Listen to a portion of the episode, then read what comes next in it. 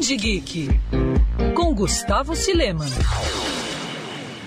Bem contra o mal. Uma eterna disputa que já foi retratada pelas mais diversas mídias, da TV ao rádio, passando pelos quadrinhos e filmes. Ao longo dos anos, personagens dos mais variados tipos deram vida a esse embate, mas poucas obras conseguiram se destacar em retratar isso de um jeito bem diferente como Preacher. Lançado originalmente na década de 90, a HQ criada por Garth Ennis trouxe a história do reverendo Jesse Custer, um pastor que perdeu sua fé e acredita que é o único que pode encontrar Deus em busca de respostas A saga de Jesse, sua ex-namorada e um vampiro irlandês fez muito sucesso e se tornou um dos principais gibis da Vertigo, antigo selo adulto da DC. Com o passar do tempo, a obra foi ganhando especiais e ganhando mais e mais leitores, até que em 2016 foi adaptada como seriado, que, como não poderia ser diferente, foi aclamado pelos fãs. Preacher sempre saiu de forma, digamos, picotada e espaçada aqui no Brasil, até que a Panini Comics resolveu o problema, lançando as mais de 60 edições do quadrinho em uma coleção encapadura. Após um bom tempo fora de circulação, os encadernados estão sendo relançados pela editora, já trazendo o novo selo Black Label da DC na capa.